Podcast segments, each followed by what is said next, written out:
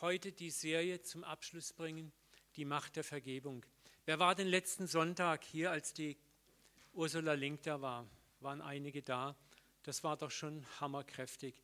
Das war das Lebenszeugnis einer Frau, die dem Mörder und Vergewaltiger ihrer Tochter vergeben hat, der sich durch diese Vergebung auch Hollywood-mäßig, das fand ich so stark, dann doch zu Jesus gefunden hat auf dem Sterbebett. Also es ist schon, natürlich so wünscht man sich das, aber es war krass. Mich hat unglaublich berührt, wie, wie, wie die Ursula das rübergebracht hat. Sie hat diese Geschichte schon oft erzählt, aber das war so authentisch, so lebendig. Und für mich war das etwas, wo hier wird Vergebung real. Ich meine, das ist das äußerste Maximum. Das ist, ich glaube, maximaler geht es schon fast nicht mehr zu vergeben.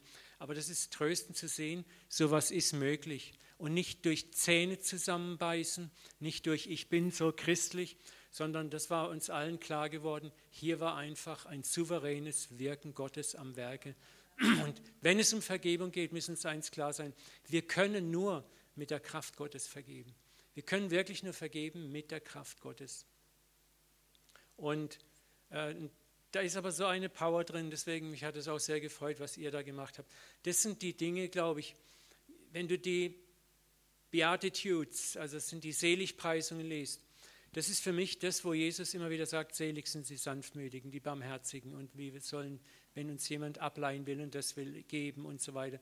Und ich merke immer wieder auch an mir selber, das ist der Teil des Christentums, den wir am weitesten auf die Seite schieben. Den spülen wir so weich, den interpretieren wir so um, bis er nicht mehr funktioniert. Und wir leben oft in diesen praktischen Sachen wie die Welt auch. Siebenmal und dann ist Schluss.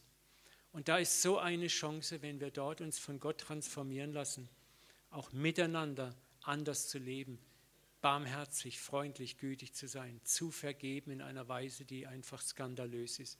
Und das ist interessanterweise auch das Wesen Gottes uns gegenüber. Gott erwartet ja von uns nicht, dass wir etwas tun, was er nicht tut, sondern er tut es ja noch viel mehr.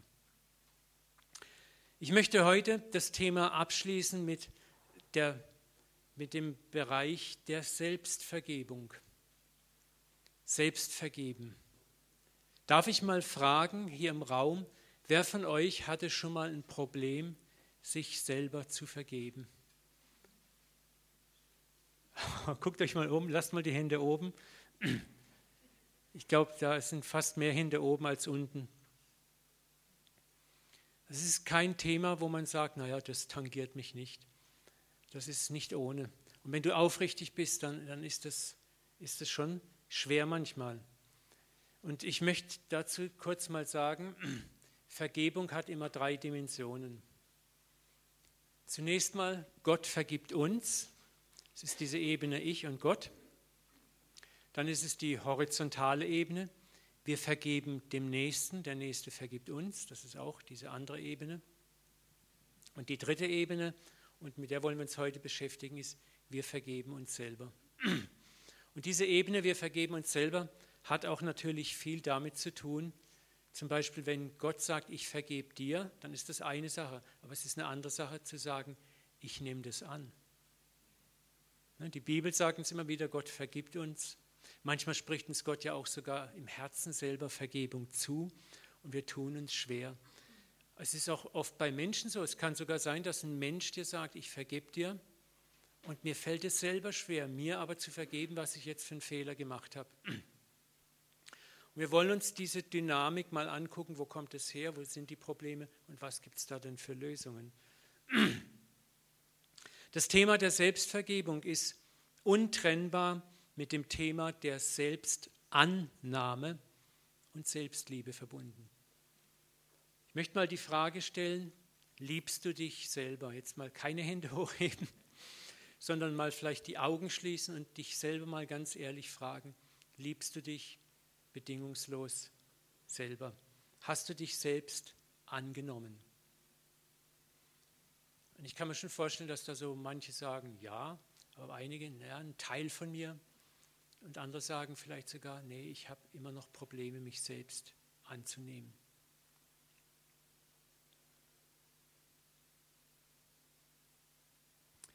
Ich möchte dazu einen Vers Okay. Ja, danke. Mit uns lesen? Ne, eins zurück. Ja.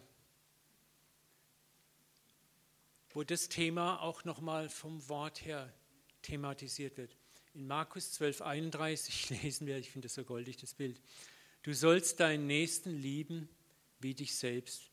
Da seht ihr so ein kleines Mädchen, das so ganz inniglich sein eigenes Spiegelbild abschmatzt und küsst. Ne? Du sollst deinen Nächsten lieben wie? Wie? Dich selbst. Nochmal die Frage, liebst du dich selbst? Liebst du dich selbst? Aus diesem Vers können wir ableiten, es ist unserem Schöpfer, unserem himmlischen Vater wichtig, dass wir uns selbst annehmen und lieben können. Es ist ihm wichtig, denn er setzt es in Referenz, du sollst deinen Nächsten lieben wie dich selbst. Daraus leiten wir ab, wenn ich mich selbst nicht liebe, wird es mir schwer fallen, meinen Nächsten zu lieben. Und da haben wir schon eine Problemzone. Wenn ich mit mir selber nicht einig bin, mich selbst eigentlich nicht annehmen kann, dann wird meine Liebe zu jemand anderen auch immer nur zerbrochen, konditionell an Bedingungen geknüpft sein oder gar nicht möglich sein. Das hört sich sehr, sehr leicht an, sich selbst lieben, annehmen zu können, aber oft hat es auch zu tun mit unserer Herkunft. Wo kommst du her? Hast du Liebe erfahren mit deinem Aufwachsen? Wie bist du groß geworden? Wie bist du gespiegelt worden? Wie bist du reflektiert worden von deinen Eltern, von deinen Angehörigen, Brüdern, Schwestern? Wie ist es dir in der Kindergarten ergangen, in der Schule ergangen? Was hast du dort an Reflexion erfahren? Und je nachdem, was wir erlebt haben oder was für Traumata wir vielleicht sogar erlebt haben, ist es gar nicht so einfach, sich zu lieben. Wenn man dir eigentlich dein Leben lang mehr oder weniger signalisiert, du taugst nichts oder du taugst wenig oder du taugst nur dann etwas, wenn du das und das bringst und erfüllst, dann setzt sich das so nach und nach in dir fest. Ja? Und das prägt uns. Und dann fällt es uns sehr schwer, uns zu lieben, weil so wieso sollte ich mich denn lieben, wenn ich ja eigentlich alles oder vieles oder manches falsch mache? Oder ich kann auch mich selbst nur lieben, wenn ich bestimmte Dinge richtig gemacht habe. Also wenn ich die Frage der Selbstliebe stelle, gucke ich immer auf mein Achievements-Buch, schaue, was habe ich denn alles geschafft? Habe ich das und das und das gemacht? War das und das richtig? Ja, dann kann ich mich auch lieben.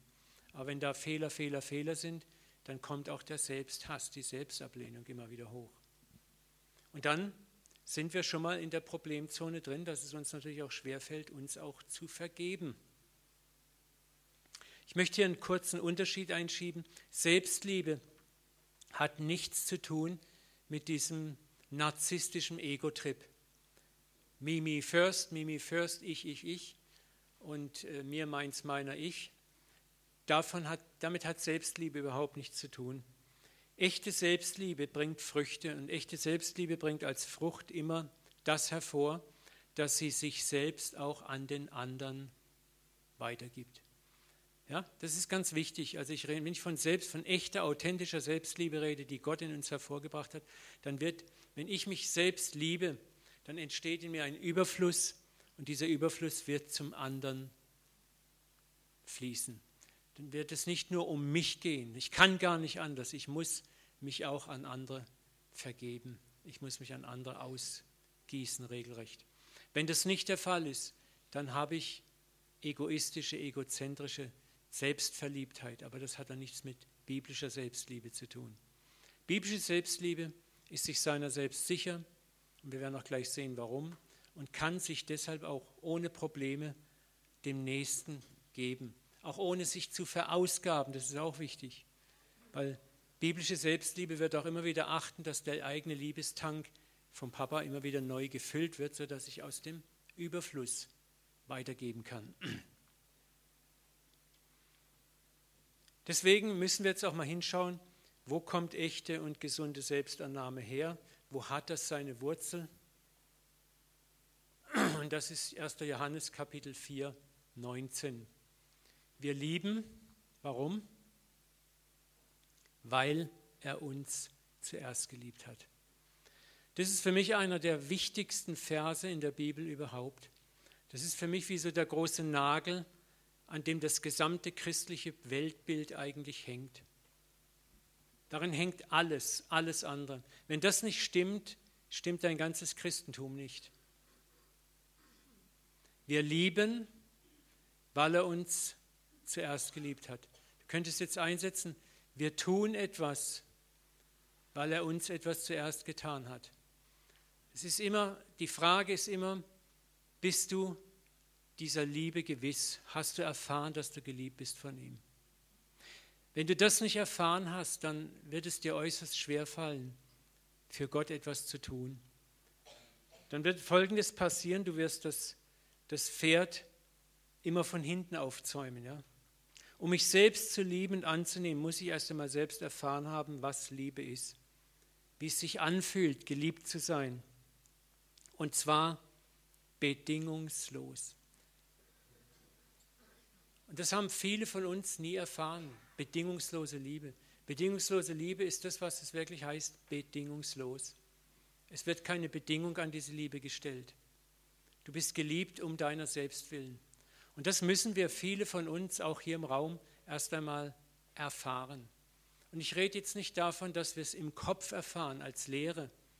Als Lehre, glaube ich, wissen wir das alle irgendwie. Aber die Frage ist, hast du es erfahren mit deinem ganzen Sein? Hast du es erlebt? Und das nicht nur einmal, sondern so oft, dass du dir deiner selbst völlig gewiss bist. Ich bin geliebt vom Vater. Und deswegen heißt es in den Psalmen, schmecket und seht, wie freundlich der Herr ist. Wir müssen dahin kommen, diese, diese Liebe Gottes immer wieder zu schmecken.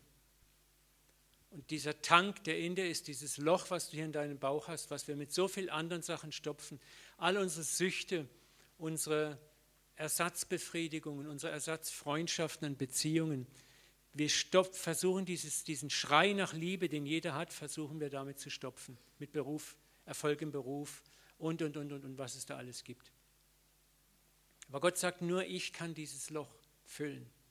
Und wenn dieses Loch gefüllt ist, gestopft ist, vollgestopft ist mit Vaterliebe, mit Gottes Liebe, dann kannst du dich selber lieben und dann kannst du dir auch selber vergeben. Und dann kannst du erst zu anderen weitergeben. Und das Gefühl kann ich nicht machen. Es ist ein Geschenk des himmlischen Vaters an mich. Und deswegen ist deine erste Bestimmung, für die du existierst, eben nicht herauszufinden, was kann ich denn für Gott tun, sondern deine erste Bestimmung ist zu erfahren, was hat er für mich getan. Und zwar nicht nur intellektuell, sondern dass es in dein Herz reinkommt. Verstehst du das? Wir reden hier von der Fähigkeit, uns selber vergeben zu können. Das bedeutet, dass ich grundsätzlich auch Erfahrung gesammelt haben muss, dass ich vergebungswürdig bin. Und wenn ich nicht vergebungswürdig bin, mich nicht vergebungswürdig fühle, dann stimmt etwas mit meinem Liebesbild nicht.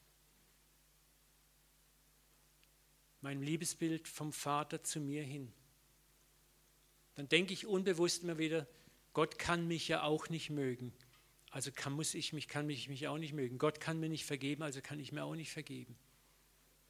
Aber wenn ich weiß, übernatürlich weiß, Gott liebt mich, auch in meiner Zerbrochenheit, auch in meinem Kaputtsein, auch in meiner Ohnmacht, in meiner Schwachheit, dann schaffe ich es auch, mir selbst zu vergeben.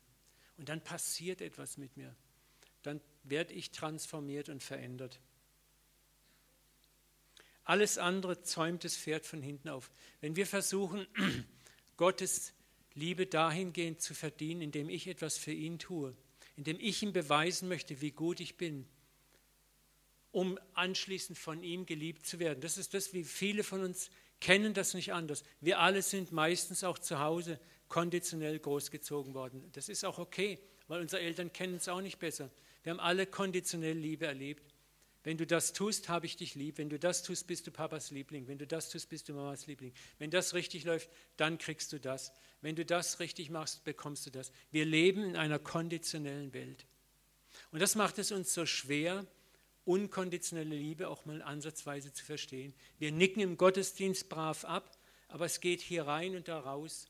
Aber wir müssen das erleben. Das muss zwischen den Ohren ins Herz reinfallen. Wir müssen diese unkonditionelle Liebe erfahren. Und so paradox das klingt, das geschieht oft dadurch, dass wir in Zerbruch geraten, wo wir skandalöserweise dann diese Liebe erfahren, wo alles in uns zusammenzuckt. Für mich ist immer wieder, entschuldige, wenn ich das immer wieder bringe, dieses phänomenale Beispiel, wie Jesus dem Zachäus begegnet, der ein richtiger Hardcore-Sünder ist. Aber was macht Jesus? Er überhäuft ihn mit einer Ehre, indem er sagt, ich muss bei dir zu Gast sein und zu essen. Und für die Juden hat es immer bedeutet, bei jemandem zu Gast zu sein und zu essen war etwas, ich möchte Freundschaft mit dir. Das hat dort viel, viel mehr bedeutet als bei uns. Ich möchte Freundschaft mit dir. Und das öffentlich zu sagen, das war für ihn unglaublich. Und so Dinge, solche Schocks müssen wir erleben. Wir müssen erleben, wo wir eigentlich sagen, vom Naturell her habe ich es verdient, jetzt mal richtig abgewatscht zu werden, abgeklatscht zu werden. Jetzt ist, jetzt ist Schluss, jetzt muss ich die Konsequenzen für meine Dummheit tragen. Und jetzt kommt genau das andere. Nicht die Konsequenz kommt, sondern Liebe kommt. Annahme kommt, Güte kommt. Ich garantiere dir, das macht etwas mit dir. Und manchmal müssen wir es mehrfach erfahren. Einmal reicht nicht, das ist die andere schlechte und gute Nachricht für uns. Wir müssen mehrfach Liebe und Gnade erfahren. Deswegen spricht Jesus siebenmal, siebzigmal vergeben.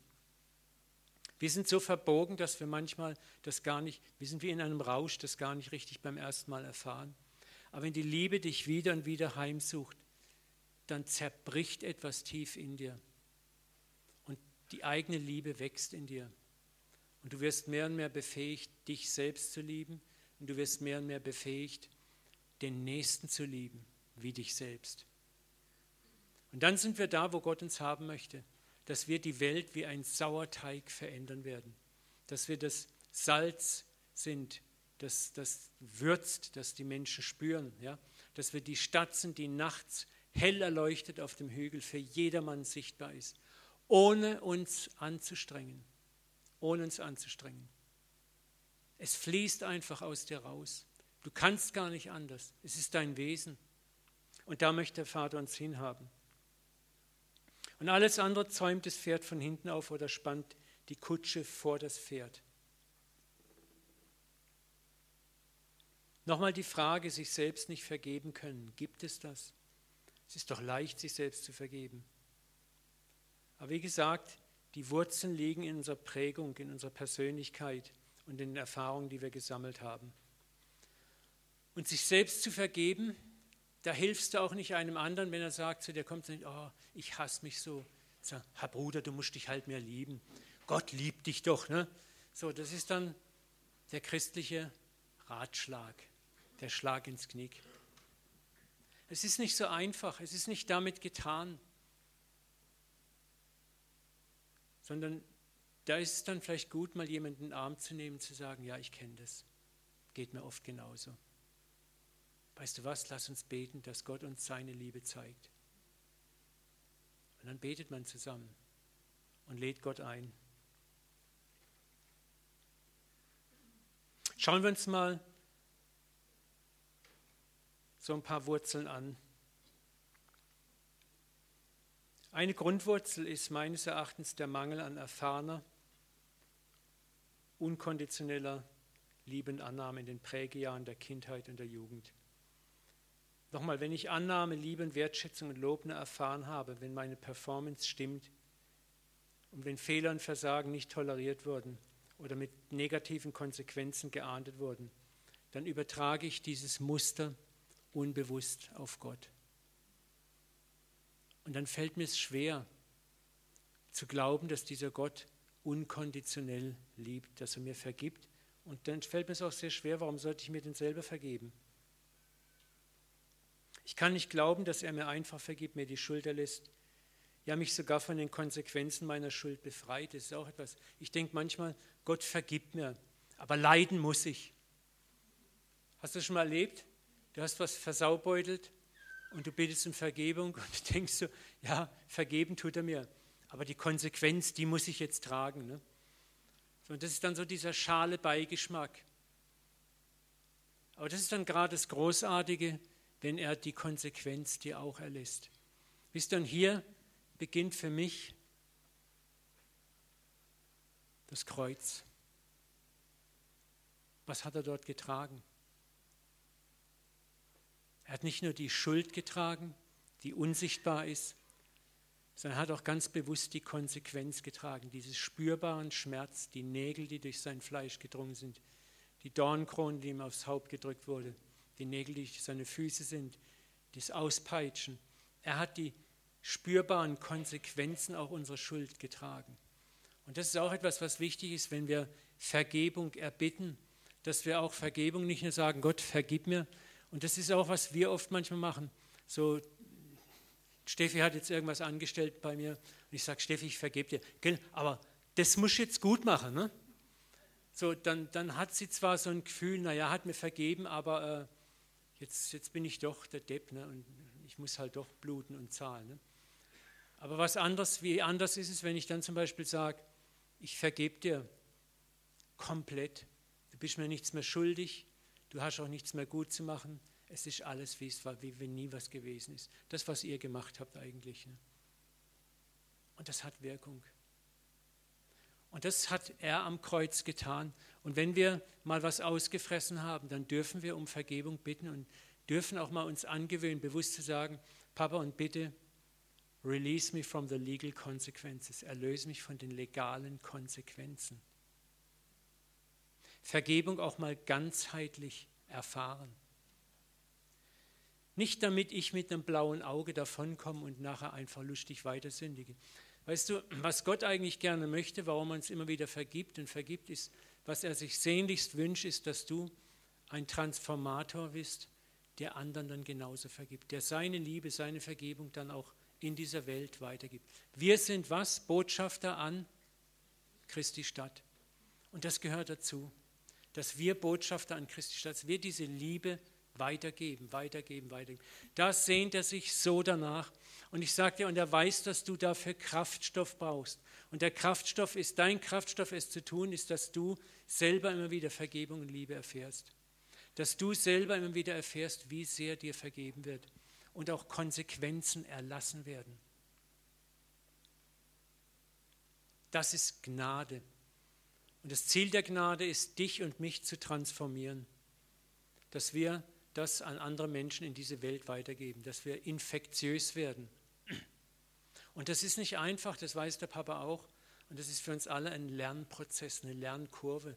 Wir brauchen alle Zeit, das zu lernen. Und deswegen nochmal gibt es siebenmal, siebzig Mal. Wir alle brauchen Zeit, bis wir was kapiert haben.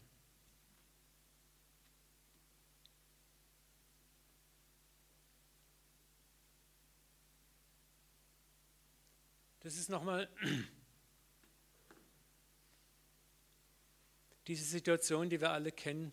Da tat Petrus zu Jesus und sprach, Herr, wie oft soll ich meinen Bruder, der wieder mich sündigt, vergeben? Bis siebenmal? Jesus sprach zu ihm, ich sage dir nicht siebenmal, sondern siebzigmal, siebenmal. Und Petrus ist wie viele von uns er wuchs auf in einer geistlichen Kultur des Judentums, wie wir in einer geistlichen Kultur des Christentums groß geworden sind. Und was Petrus kannte und erlebt hatte sein Leben lang, war eben diese begrenzte konditionelle Vergebung. Siebenmal ist genug. Es gibt eine Grenze. So kenne ich das, so habe ich es erlebt, der Petrus, und so erlebe ich es in meinem Umfeld. Jesus, das ist doch okay. Und siebenmal ist doch ganz schön großzügig. Ne? Und wir sind kein Deut besser. Und Petrus war der Meinung, Gott tickt genauso. Und wenn wir ehrlich sind, geht es uns oft genauso, dass wir glauben, Gott tickt genauso. Irgendwann ist Schluss. Aber jetzt kommt diese schockierende Ansage von Jesus, nicht siebenmal, sondern 70 mal siebenmal, das ist 490 Mal. Und es bezieht sich auf den Tag. Streng ausgedrückt bedeutet es unbegrenzt, unkonditionell. Und wir müssen uns immer wieder fragen, warum geht Jesus so weit? Für mich selber und für meinen Nächsten. Und die einzig sinnvolle Ansage kann nur die sein, wir brauchen dieses hohe Maß an Gnade, alle miteinander und der Nächste auch, damit wir es lernen können.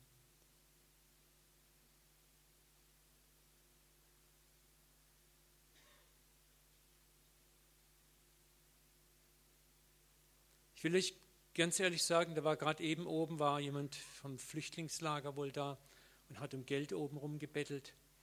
Und da ist mir auch erstmal der Kragen geplatzt. Ich weiß, die kriegen Taschengeld, die werden versorgt dort. Ne? Und dann habe ich ihn auch erstmal weggeschickt. Ein bisschen gereizt war ich. Ein bisschen sehr gereizt. Ne?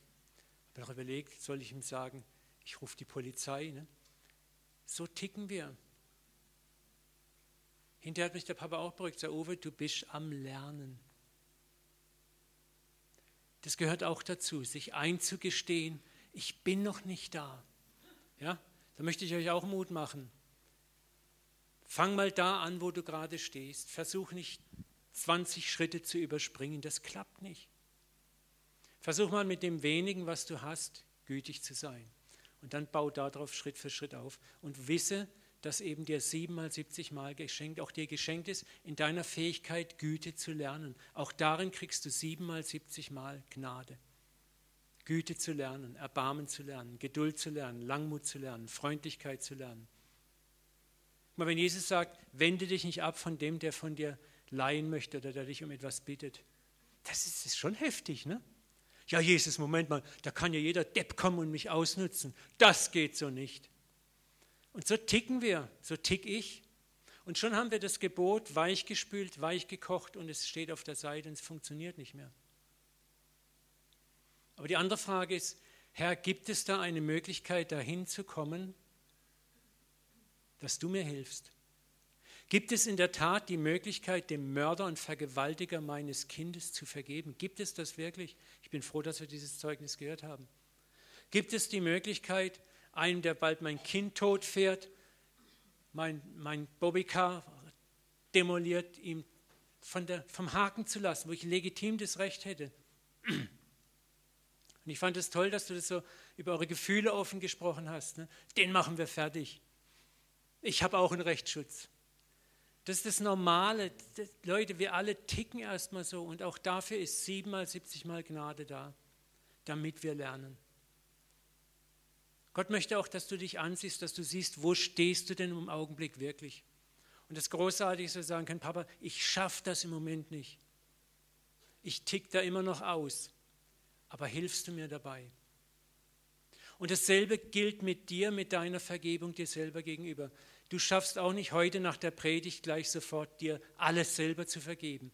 Aber du kannst merken, auch da ist Gnade da, Schritt für Schritt für Schritt zu lernen. Dafür ist siebenmal, siebzigmal da, weil wir einfach, Gott weiß, dass wir Dinge im Prozess lernen und nicht im Event. Wisst ihr, was die Schwäche unserer charismatischen Bewegung in einem Teilbereich ist? Das ist unsere Eventkultur. Für uns gibt es von A nach B immer den straighten, linearen, ganz kurzen Weg. Das Wunder, die Salbung. Und das ist richtig. Aber Fakt ist, dass es eben nicht immer so ist, dass Gott sehr oft ein Interesse hat, uns in einem Prozess zu erziehen. Er will nicht, dass wir Marionetten sind. Weißt du, wenn du Vergebung gelernt hast, auch in einem schmerzhaften Prozess, was das mit dir macht, ist, dass du auch Erbarmen hast mit dem anderen dann, der es auch lernen muss. Du wirst geduldig. Ich habe jetzt gerade gestern wieder mir die Predigt Nummer 7 angehört von dem Heselbad-Seminar, was wir im Sommer hatten. Hat er gesagt, ich wünsche mir, dass ihr alle, unser Land braucht Väter und Mütter. Und darum geht es, dass wir Väter und Mütter werden. Männer der Gnade, Frauen der Gnade, der Güte, des Erbarmens, die andere trainieren können, die andere dahin bringen können an diesen Ort, wo wir vergeben. Und dazu gehört selber langmütig zu sein, barmherzig zu sein, geduldig zu sein.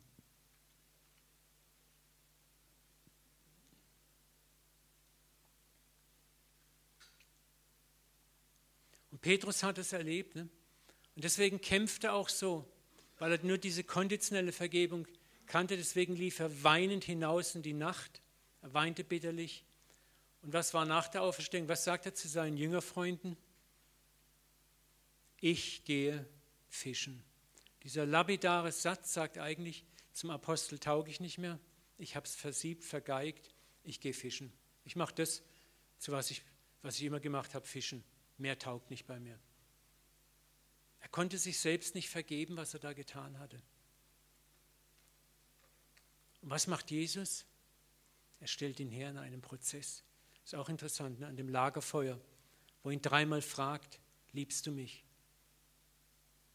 Und eigentlich macht ihm Jesus eins klar, schau mal Petrus, ich erwarte von dir überhaupt gar keine Vollkommenheit. Und deswegen fragt er ihn, ja, liebst du mich mit der Agabeliebe?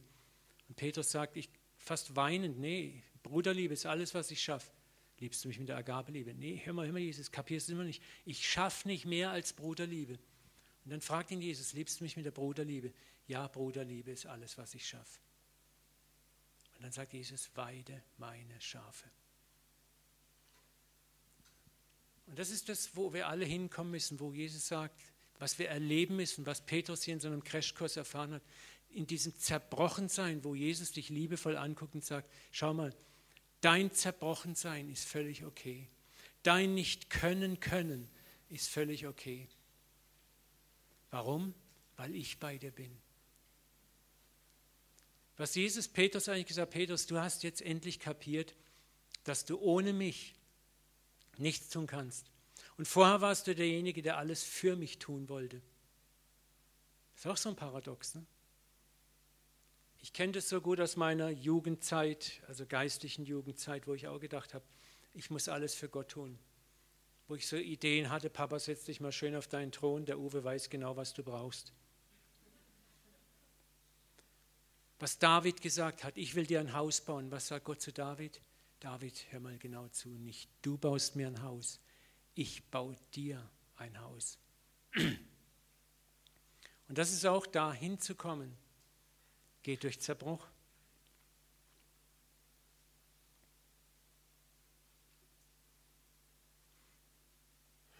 Und das Ganze ist mit so einem gewissen stolzen Charme verbunden. Wir möchten gerne aus eigener Kraft gut sein, annehmbar sein. Wir sind entsetzt, wenn wir oft unseren eigenen Maßstäben nicht genügen. Und deswegen können wir uns manchmal nicht vergeben. Deswegen lieben wir uns manchmal nicht, weil wir über uns selbst zutiefst entsetzt sind, weil wir uns für besser gehalten haben. Unsere Ohnmacht nicht wahrhaben wollen. Es eigentlich nicht wollen, radikal von der Gnade eines anderen abhängig zu sein. Das ist scheiße manchmal. Deswegen haben sich Adam und Eva auch versteckt und ihr Versteckspiel mit dem Feigenblatt noch getoppt. Geistiger Stolz kann verhindern, dass wir uns selbst vergeben und Vergebung erlangen und dass wir versuchen, durch Selbstbestrafung und selbst auferlegte Bußrituale wieder ins Reine zu kommen. Was Adam und Eva da getan haben, war nichts weiter als so ein selbst auferlegtes Bußritual und Strafritual. So nach dem Motto, Gott, jetzt sind wir doch wieder gut. Und wenn wir ehrlich sind, sind wir alle selber Weltmeister da drin. Also ich auf jeden Fall wenn ich was ausgefressen habe, wenn irgendwas nicht richtig klappt, dann gucke ich nach irgendwelchen Feldern, wo ich Gott zeigen kann, dass ich doch eigentlich nicht so schlecht bin. Und wenn mir das gelingt, dann kann ich sagen, okay, jetzt kann ich mir auch vergeben, weil ich habe ja da das und das gut gemacht. Kennst du das? Dieses Spielchen.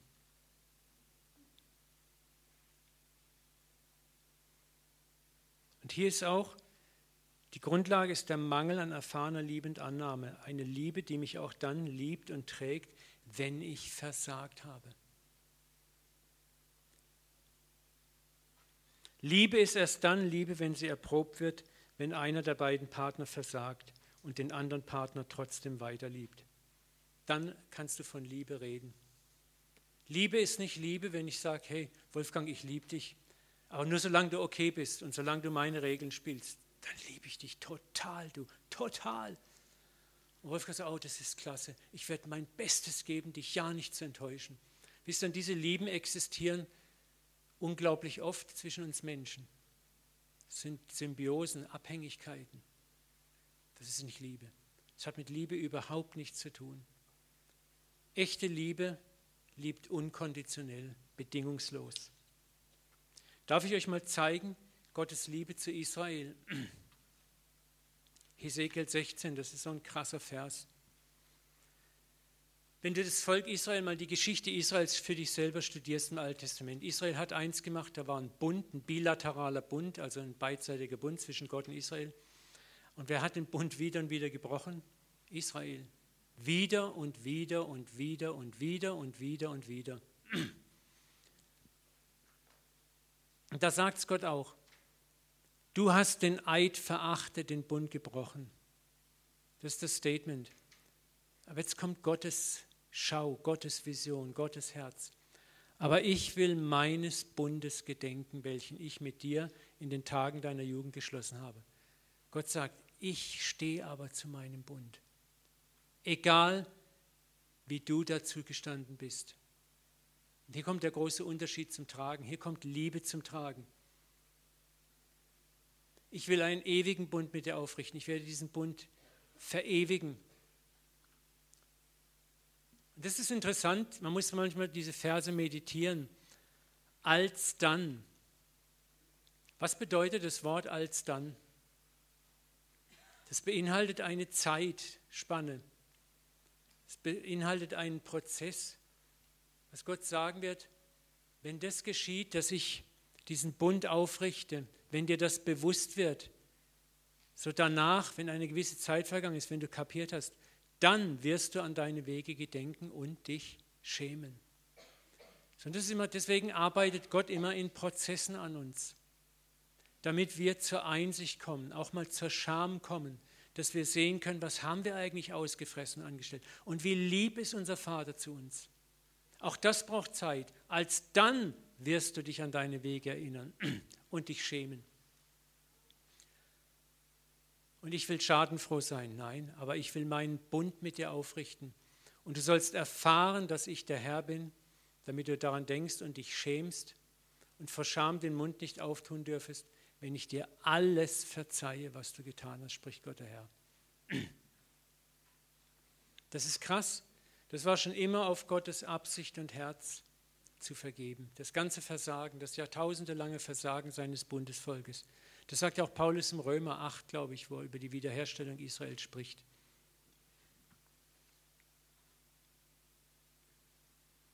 Und das Resultat dieser schockierenden Liebe ist Betroffenheit, Scham, beginnende Selbsterkenntnis, was wahre Liebe und Vergebung wirklich ist. Und es ist dann diese erfahrene Liebe, die uns mehr und mehr verändert. Ne? Als dann wirst du deine Wege gedenken. Dann wirst du umdenken können. Dann wird Metanoia stattfinden, was das Wort Buße eigentlich bedeutet. Neues Denken. Und deswegen ist es so wichtig, dass wir diese göttliche Liebe erfahren. Und dass wir auch verstehen, was ist Liebe wirklich. Liebe ist nicht, ich habe dich lieb, wenn du mein Spiel spielst, sondern Liebe bedeutet, ich habe mich ein für alle Mal entschieden, Wolfgang, dich lieb zu haben. Was immer du machst, das wird meine Liebe niemals zum Zerbruch bringen. Und das ist erstmal, das fasse ich gar nicht, das glaube ich nicht, das kann ich mir nicht vorstellen. Warum? Weil du es nie erlebt hast. Aber das ist genau das, was Gott uns zuspricht. Und da, ihr Lieben, müssen wir ankommen. Wenn ich da angekommen bin, dann wächst in mir die Fähigkeit, ihn zurückzulieben und meinen Nächsten zu lieben. Dann habe ich ein unauslöschliches Reservoir in mir. Dann habe ich eine Quelle, einen Brunnen, der ewig fließt. Dann strömen Quelle aus, der, aus dieser inneren Quelle lebendige Wasser wieder und wieder und wieder aus mir raus. Dann werde ich wieder und wieder auch selber lieben können.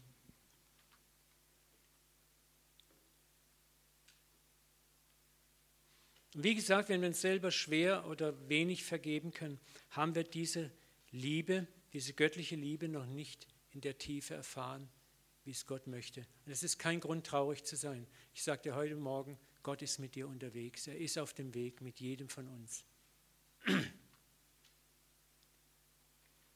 Es reicht eben nicht, darüber gelesen, gehört zu haben. Wir müssen diese Liebe an uns selbst erfahren. Und das geschieht oft nur durch Zerbruch. Ich möchte euch etwas von den Wüstenvätern vorlesen. Das hat mich auch so berührt. Die Altväter sind sanftmütig gegen sich und andere geworden, weil sie ihre Schattenseiten und ihre Ohnmacht und sie selber zu überwinden begegnet sind.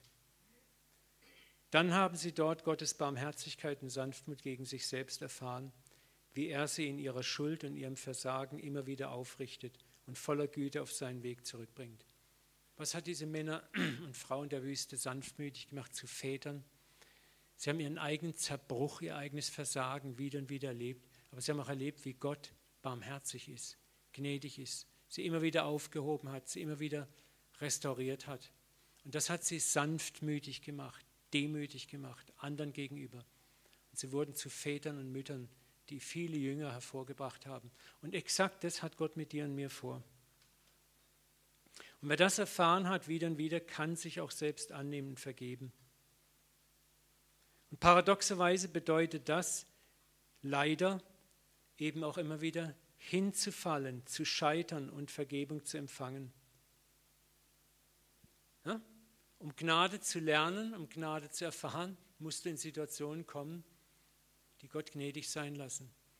Du gerätst immer wieder ins Scheitern. Gott lässt Scheitern immer wieder zu, Ohnmacht immer wieder zu in deinem Leben, damit du Gnade empfängst. Das ist es, was Paulus sagt mit dem Lass dir an meiner Gnade genügen, wo er sagt, der Dorn im Fleisch, den er hatte, wo er dreimal zum Herrn flehte, nimm das fort von mir. Wie oft möchten wir gerne von der und der Sache schnell frei werden? Wir alle haben Charakterfehler. Wer hat keine Charakterfehler hier im Raum? Niemand. Wer möchte gern frei werden von seinen Charakterfehlern? Wir alle, ne? Und wir alle möchten es am liebsten wie? Klick, schnell. Aber was würde dann passieren, wenn es schnell passiert? Wir hätten kein Erbarmen, würden uns vielleicht auf die eigene Schulter klopfen. Wir hätten kein Gefühl für den Prozess. Wir hätten kein Gefühl für den, der immer noch, vielleicht wie wir auch, dasteht, wo wir vor Jahren standen. Darum, als Paulus zu Gott schreit, nimm das fort von mir, erlöse mich davon, sag Gott, ich habe schlechte Nachrichten für dich, Paulus. Lass dir an meiner Gnade genug sein. Meine Kraft ist in deiner Schwachheit mächtig. Das heißt nicht, dass Gott uns ein Leben lang in Schwäche lässt, aber er lässt uns eine Zeit lang in Schwäche, bis unser Stolz zerbrochen ist, bis wir gelernt haben, dass es Gnade und Erbarmen ist, die uns heilt. Und Gott möchte, dass das tief ins Herz reingeht. Und dann können wir uns selber annehmen, wir können den Nächsten annehmen, wir können vergeben, weil uns vergeben worden ist. Unser natürlicher Mensch mag es nicht zu fallen. Wir möchten moralisch gerne gut dastehen. Und besonders wenn wir Perfektionisten sind. Und hier können wir in zwei Umwege geraten. Wir lehnen uns ab, verurteilen uns, versuchen unbewusst uns selbst zu bestrafen, um die Vergebung indirekt zu verdienen. Und das ist falsch verstandene Buße. Buße heißt Metanoia und Metanoia heißt immer neues Denken. Kannst mal nachschlagen, jedem griechischen Lexikon. Buße heißt neues Denken, anders denken. Und das bedeutet primär zu verstehen, was Gott für mich getan hat. Und deswegen muss der Vater immer wieder durch Zerbruch eingreifen. Und bei Paulus war es der Sturz vom Pferd, war ein Symbol für seinen geistlichen Hochmut, wo er runtergeschmettert wird, geblendet wird vom Licht der Liebe Jesu und das wahre Wesen Gottes erkennt. Und bei Petrus war es diese liebevolle, diese liebevolle Begegnung bei diesem gemeinsamen Mahl am See, wo Jesus ihn dreimal fragt, liebst du mich?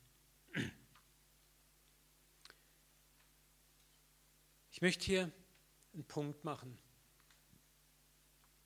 Selbstvergebung ist ein Prozess, mit dem wir alle mehr oder weniger im Laufe unseres geistigen Lebens und Wachstums zu tun haben. Und es ist ein Prozess, der in Stufen dein Leben durchzieht. Hab Geduld mit dir, hab Geduld mit anderen.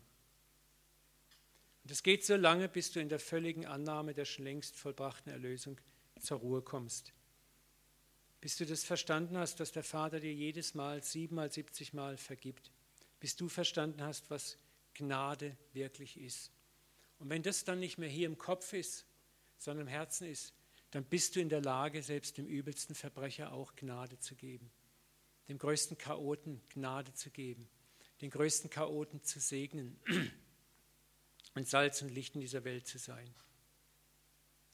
Ich möchte jetzt gern mit uns ein Gebet beten und dazu habe ich das mal aufgeschrieben. Ich will jetzt erstmal vorlesen, dann könnt ihr das selber nochmal leise für euch beten. Ich sage Ja zu meiner Erlösungsbedürftigkeit. Es ist gar nicht so einfach. Ne? Zu meinen Schwierigkeiten. Ich sage Ja zu meiner Not meiner aktuellen. Ich sage Ja zu meiner Ohnmacht, wo du ohnmächtig bist. Ja zu meiner Ratlosigkeit, wo ich keinen Rat habe. Ja zu meiner Unfähigkeit, wo, ich, wo mir die Fähigkeit momentan fehlen, bestimmte Dinge zu überwinden und zu ändern. Ich sage Ja zu meinem Leiden. Nicht um mich darin zu suhlen, sondern damit du wirken kannst. Wisst ihr, solange wir nicht bekennen, was uns wirklich zwickt und beißt und kratzt, kann er nicht kommen. So wir unsere Schuld bekennen, ist er treu und gerecht, dass er uns vergibt und reinigt uns. Ich sage Ja zu deiner Liebe, damit du mich verwandeln kannst. Das heißt, glaube, dass er dich liebt, auch in deiner Schwachheit, in deinem Zerbrochensein. Ich sage Ja zu den Gnaden, die du mir schenken willst, zu deiner Ehre und zu meinem Heil. Es ist Gnade, zu Gnade Ja zu sagen, ist oft gar nicht einfach. Dann beten wir leise, du bist allmächtig. Er ist allmächtig, er kann das alles. Du bist allgütig, er ist unglaublich gütig uns gegenüber. Er liebt dich bis zum Äußersten. Auch das ist wichtig, dass wir es verstehen. Deshalb schaust du zum Rechten, er wird das Rechte in dir machen. Ich übergebe alles dir, die ganze Angelegenheit. Jetzt darfst du es einfach mal für dich ruhig, leise im Geist wiederholen, das Gebet.